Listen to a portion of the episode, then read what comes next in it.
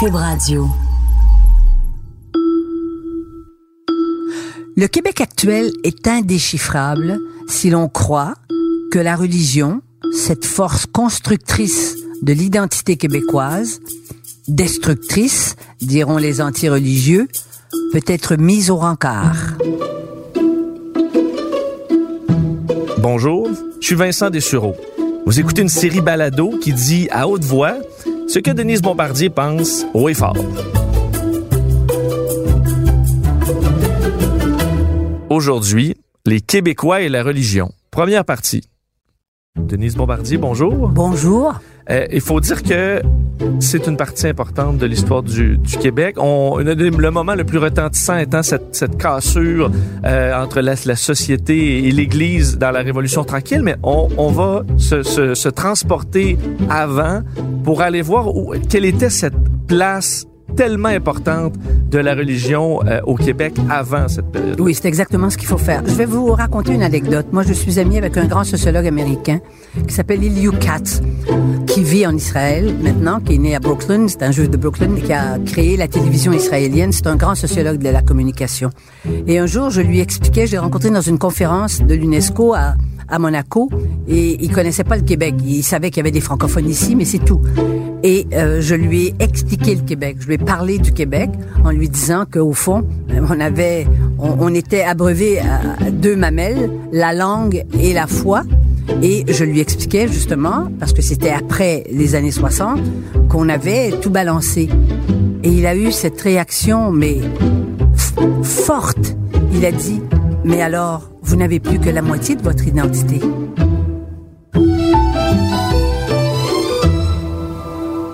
Et ça posait le problème, parce que c'est vrai que, ça, que c'est un problème.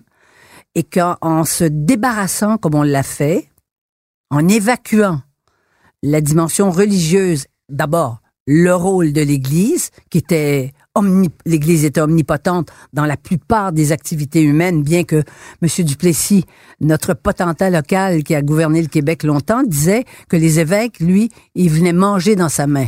Autrement dit, il s'appuyait sur l'Église pour assurer son pouvoir, son pouvoir politique. Et vice-versa, je dirais.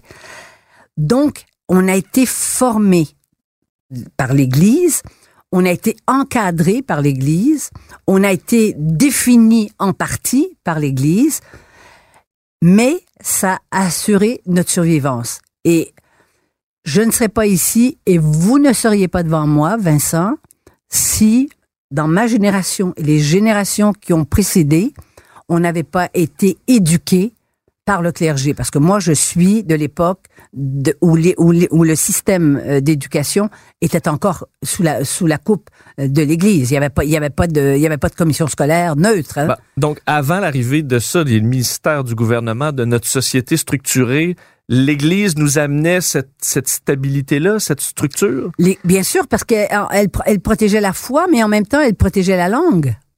Parce que, les, parce que le clergé a toujours protégé la langue contre par exemple, contre l'Église euh, catholique du Canada. Il y a pas euh, au Canada, les, catholiques ne sont pas majoritaires euh, chez les chez les anglophones, mais c'était totalement différent. Et on relevait et nos évêques euh, qui étaient nommés par Rome relevaient directement de Rome et ils assuraient cette cette cette cette, euh, cette culture française.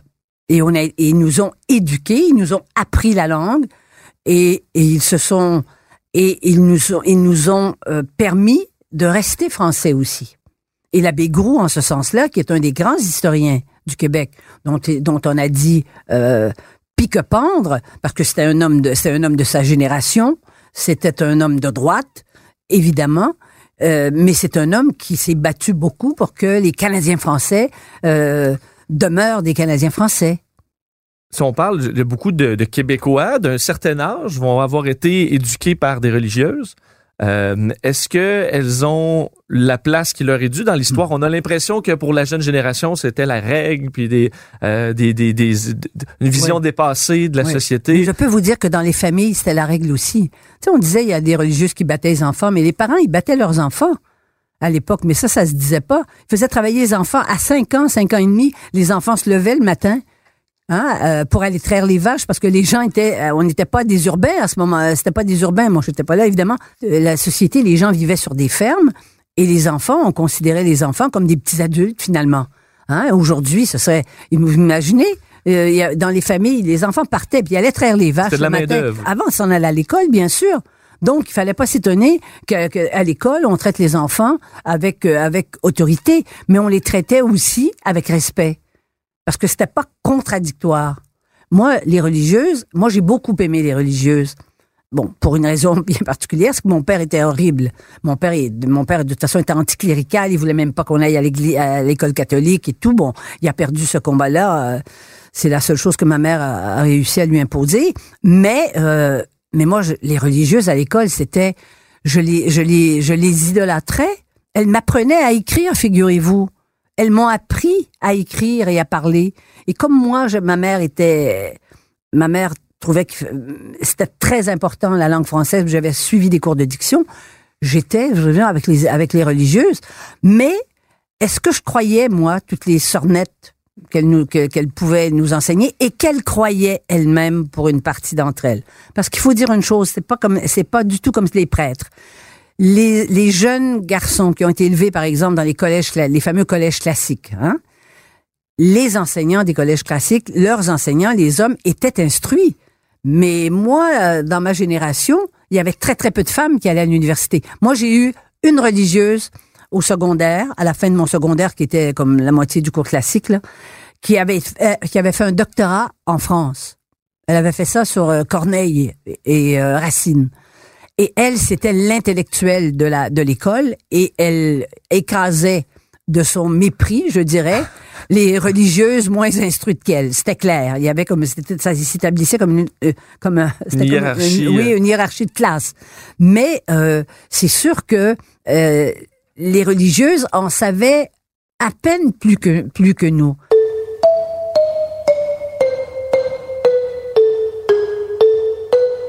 J'avais 11 ans. Un après-midi, la religieuse nous dit Saint-Léon de Rome, que s'appelait. Était haute comme, euh, était grande comme, euh, comme Edith Piaf. Elle nous dit, mes filles, aujourd'hui, je vais vous faire une révélation. Elle dit, savez parce qu'elle était contre le rouge à lèvres, parce qu'il y avait des grandes de 12 ans dans ma classe, puis de 13 ans, qui se, ils, se barbouillaient de rouge à lèvres, ils l'effaçaient à, à- bon, parce que c'était, le rouge à lèvres, c'était le début du péché mortel. On est, on est dans le péché mortel, parce que, parce que ça avait un C'était rapport pour la- attirer les garçons. oui, donc c'était interdit, c'était l'obsession du péché. Mais alors, elle nous dit la phrase suivante, ça ne s'invente pas. Elle a dit, mes filles, est-ce que vous savez avec quoi est fabriqué le rouge à lèvres? Évidemment, il n'y a pas une petite fille qui, qui le sait. Elle dit avec de la graisse de nègre. Oh. Et j'ai écrit dans, dans, dans, dans, mes mémoires que je regrette comment il se fait que je me suis pas posé la question. Moi, j'étais, mais d'où elle vient? Comment ils font pour prendre la graisse des nègres? Voyez-vous un peu? Mais elle, là, je crois qu'elle elle croyait ça elle-même. Ce que je veux vous dire, on était dans une sorte d'indigence. Parce que le prêtre, lui, qui aurait, Il aurait été jamais parmi dit- les plus Mais éduqués non. de la société, euh, Mais non, mais bien sûr que bien non. su que ça vient pas Bien de là. sûr que aurait non. fait ça pour faire peur. Mais les sœurs, elles étaient les servantes des prêtres qui venaient. Il y avait toujours l'aumônier. Et quand il arrivait, il y avait sa tasse de thé, puis il y avait ses petits biscuits, puis... euh, et puis, il y a même eu des communautés religieuses qui se spécialisaient dans le lavage des, des, des sous-vêtements des prêtres, des vêtements des prêtres. C'était des sœurs servantes de prêtres. Voyez-vous, donc, on, on reproduisait la, la, la structure traditionnelle, mais même à travers l'Église. Et l'Église, évidemment, les prêtres disaient euh, qu'il fallait pas, euh, il fallait pas parler aux protestants. Moi, j'ai été élevée comme ça. Moi, je parlais l'anglais, imaginez-vous donc. Moi, j'aimais ça parler anglais avec mes petits amis anglais qui étaient protestants, à qui habitaient à côté de chez moi. Il fallait pas parler aux protestants pour ne pas qu'ils nous corrompent, hein, qu'ils nous, qu'ils veuillent nous, nous, nous amener vers la religion protestante. Oui, absolument. Et Mais si moi- votre père n'allait pas à l'église, si mon père ça avait, devait avait- être oui. critiqué? Ah, ben, je, je me suis tout inventé une enfance où je racontais que mon père allait à, à- il travaillait Air Canada puis qu'il y avait une petite chapelle puis qu'il allait à l'église là. euh, pour, mais donc moi j'ai été sauvée en quelque sorte de ce discours délirant parce que ce que j'entendais c'était le discours de l'école et à la maison il y avait toute une autre vérité très violente. Il l'exprimait de façon très très violente, mais qui m'a permis après, en fait, qui m'a permis aussi d'être journaliste. Pourquoi je suis toujours, moi, j'ai toujours de la distance. J'ai toujours eu de la distance parce que je sais qu'il y a deux niveaux, il y avait deux réalités et j'ai été élevée dans ces deux réalités-là. Mais j'ai pris des religieuses tout ce que je pouvais prendre. C'est-à-dire que, au fond, les religieuses qui étaient instruites et qui m'enseignaient des choses, je voulais apprendre ces choses-là. Donc, je les ai aimées et je les ai appréciées. Une majorité de Québécois n'ont pas, n'avaient pas ce recul-là pour euh, ne pas juste tout prendre. Mais il n'y avait pas le même tempérament que moi non plus. Je veux dire, ça prenait il fallait être une petite fille qui fallait comprendre qu'il y avait des histoires, oui effectivement, mais c'est vrai que c'est vrai que la présence de mon père a, a filtré euh, ça. Mais je sais qu'il y a des, je sais dans ma génération qu'il y a plein de gens qui ont souffert de ça. Hein, il souffrait parce qu'il se, sentait coupable, puis le péché mortel, puis il s'emberlificotait là-dedans, puis il il avait peur d'aller en enfer. On croyait à toutes ces choses-là, mais maintenant on a peur de, on a peur que la pollution euh, nous amène l'apocalypse. On reproduit, mais ça, on ben, y reviendra plus tard. Justement, parce que le moment, admettons, là, où l'Église était le plus implantée au Québec, qu'est-ce que l'Église contrôlait? Elle contrôlait l'enseignement. Elle contrôlait les hôpitaux, donc le service social elle contrôlait la pensée. L'Université de Montréal était une université pontificale dont le recteur était nommé par Rome et c'était un et c'était un, un, prêtre. Donc il contrôle le savoir. Il contrôlait le savoir, n'est-ce pas? Il y avait une chose qu'il contrôlait pas, c'était l'argent. C'était le mais ça, l'argent, euh, les Canadiens français non plus le contrôlaient pas beaucoup puisque le pouvoir était dans les mains des Anglais. Donc j'essaie de, c'est un peu caricatural, mais c'est sûr que ce qu'il maintenait c'est une sorte de cohésion des Canadiens français. On était dans une culture de survivance parce qu'on comprenait qu'on pouvait disparaître parce que les Anglais, d'abord, ils nous considéraient pas et, et ils ne nous reconnaissaient pas. Alors donc, c'était une protection de plus, l'Église. Mais ça pouvait pas durer parce que ça correspondait à une société rurale, à une culture rurale, à une culture paysanne. Et l'industrialisation, quand la guerre est arrivée, après la guerre, d'abord pendant la guerre, les femmes sont allées travailler. Parce que c'était interdit aux femmes du haut de la chair, ils leur disaient, vous n'allez pas travailler. Parce que si vous allez travailler, vous ferez pas allez, ben, oui, vous allez rencontrer, des, vous allez être en état de tentation. Il va y avoir oh. d'autres hommes que votre mari. Tout, mais écoutez, regardez aujourd'hui les islamistes, regardez ce qu'on, les, comment sont traitées les femmes, toute proportion gardée parce que les femmes et les hommes avaient avaient, avaient légalement été les, les étaient, étaient égaux. Encore que il fallait la il fallait le la signature de ton mari euh, pour aller ouvrir un compte de banque pour des choses comme ça quand même. Bon on a tout vécu ça. Mais c'est exactement euh, ce qui se passe maintenant. C'est c'est toujours le même réflexe c'est de contrôler les femmes. Ça l'église euh, fallait qu'elle contrôle les femmes pour que les femmes continuent de faire des enfants Hein? Moi, euh, Madame Dion, la mère de Céline, m'a raconté que quand elle, quand elle est allée dire qu'elle voulait plus d'enfants, et le prêtre lui a dit, ben, je pourrais plus vous donner l'absolution. Elle a quitté l'église, puis elle n'est jamais retournée. Ça prend des gens forts. Et ma mère, ma mère s'est fait dire, parce que ma mère a dû se confesser que mon père, lui, contrôlait euh, la, les naissances. Et elle, je pense, elle, a dû, elle, elle s'en est, elle s'en est confessée.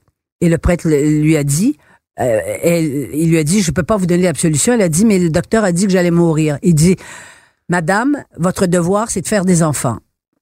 C'est comme ça qui c'est comme ça. Alors, ce contrôle, vous imaginez ce contrôle-là sur les gens? Mais avec l'ouverture, quand on est arrivé dans les villes, quand les gens sont devenus urbanisés, hein, moi j'habitais, il y avait des, il y avait des enfants euh, à côté de chez moi qui étaient des protestants. Après, euh, il y avait un monsieur qui venait de nous vendre des vêtements, il était juif. Donc, Montréal était déjà une ville au début, dans les années, à la fin des années 40, 50, c'était déjà une ville où il y avait, il y avait des étrangers, comme on disait, comme on disait à l'époque. Hein, des immigrants qui étaient venus de la Russie, des Juifs de Russie qui étaient venus au début du 20e siècle, et après les Italiens, les Grecs. Donc, c'est une ville plus cosmopolite. Et dans une ville plus cosmopolite, forcément, là, tu es confronté à, la, à, à ce qu'on appelle aujourd'hui la diversité. Mais c'est vrai que tout le monde ne pensait pas la même chose.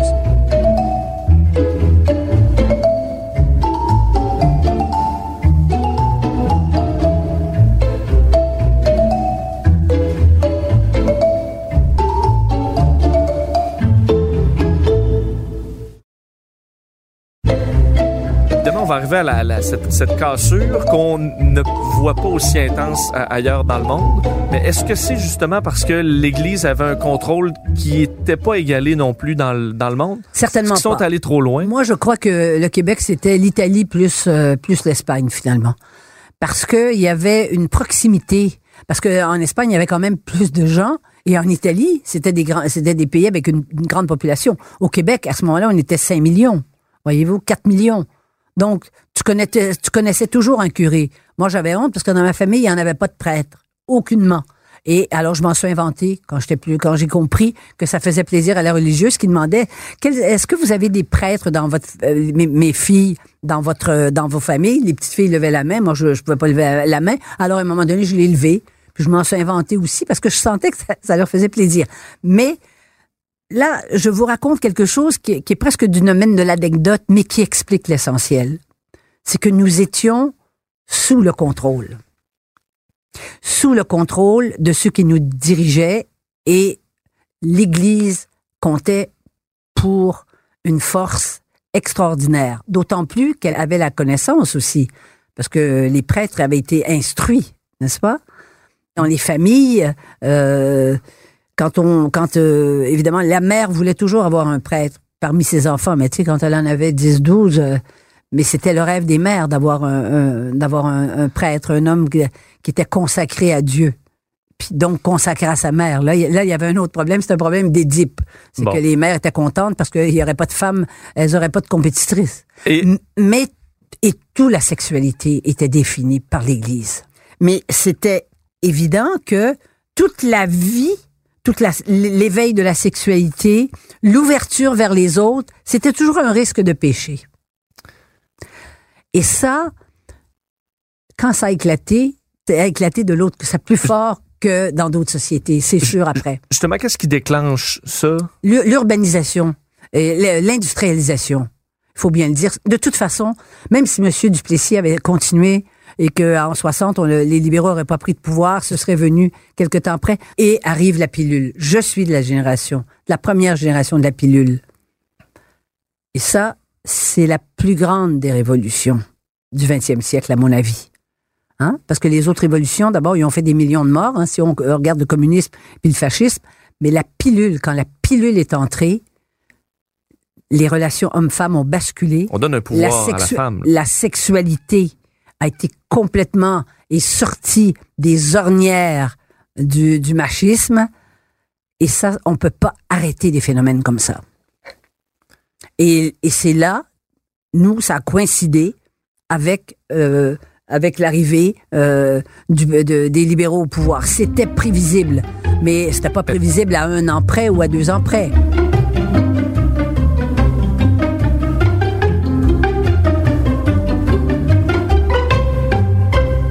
Est-ce que l'Église a, résisté un peu à ce- ce- ce- cette rupture? Non, étonnamment. Pas beaucoup.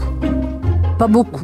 Mais je pense qu'il y avait dans l'Église, il y avait des hommes d'Église, par exemple chez les Dominicains, parce que le- les Dominicains, comme les Jésuites, c'est des gens plus instruits, ils ont fait plus d'études encore. Il y avait des gens qui étaient des intellectuels, qui enseignaient à l'université les études médiévales ou euh, et qui, qui ont été clairvoyants et qui ont vu il y avait des il y avait des prêtres qui étaient qui étaient progressistes. Il fallait qu'il y ait des prêtres progressistes parce qu'autrement ça aurait pas pu euh, se, se produire sans sans heurts parce que ça s'est produit à peu près sans heurts. Mais nous étions dus et en même temps nous étions plus cohérents comme société. Est-ce que les gens ont arrêté de croire ou refusaient Non. tout simplement le système? Selon les statistiques, les gens ont arrêté de pratiquer. En 1960, le taux de, de pratique religieuse était à peu près de 80% Je crois que 15 ans après, on était rendu à 55. Après, si on avançait encore un peu dans le temps, à la fin des, dans les années 80, il y avait plus que 20% Et aujourd'hui, je pourrais même pas vous dire. Je sais que le dimanche, si vous allez dans les églises, vous allez voir en général ou bien soit juste des vieux, vieux, vieux, vieux, ou dans les églises de Montréal, vous allez voir les communautés catholiques qui maintenant, qui ont immigré ici. Si vous allez dans des, dans des, dans des grandes cérémonies religieuses à Notre-Dame, par exemple, moi, je suis allée au funérailles du cardinal Turcotte, parmi, parmi les officiants et, et les, et ceux qui les entourent, c'était tous des immigrés. Ce que je voudrais dire, c'est qu'il n'y a pas eu vraiment d'effort de notre part pour euh, se laisser aller à cette ouverture, pour contester. Moi, à l'Université de Montréal, je faisais journalisme étudiant au début des années 60. Et j'écris un article pour dire qu'il fallait abolir le salaire de l'aumônier de l'université parce que l'association étudiante payait la moitié du salaire de l'aumônier et l'archevêché l'autre moitié.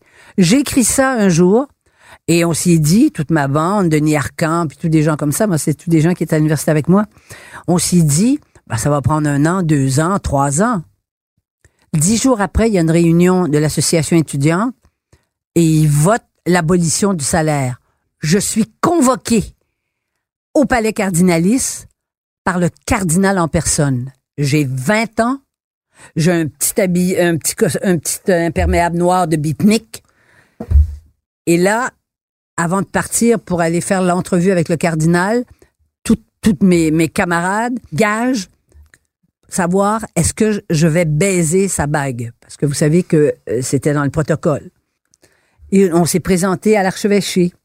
J'ai raconté cette scène dans mes mémoires, je l'ai décrite. Et on a attendu le cardinal qui nous a reçus sur son trône. Au-dessus de nous, il y avait mon photographe et moi. Et la première chose qu'il m'a dite, il m'a dit, mon enfant, vous faites pleurer mon cœur de père. Vous avez là toute la charge affective. Et moi qui avais eu un père horrible, j'étais j'ai été décontenancé sur le coup. Et là, je me souviens de lui avoir expliqué que nous deviendrions laïcs et que c'était autour des laïcs qu'il fallait qu'ils passent le. J'étais, j'étais gonflé. Honnêtement, j'étais gonflé, j'en reviens pas. Et ça s'est terminé. Je passais une demi-heure et j'ai fait l'article qui a été publié dans tous les journaux, évidemment, parce qu'il donnait pas beaucoup d'entrevues. Mais vous voyez quand même cette espèce d'ouverture en même temps du cardinal archevêque de Montréal, qui reçoit une étudiante de 20 ans et qui lui accorde autant d'importance. On poursuit notre discussion dans le prochain épisode. Merci, Denise. Contenu, Denise Bombardier. À l'animation, c'est moi-même, Vincent Dessureau. Montage et réalisation, Anne-Sophie Carpentier. Une production de Cube Radio.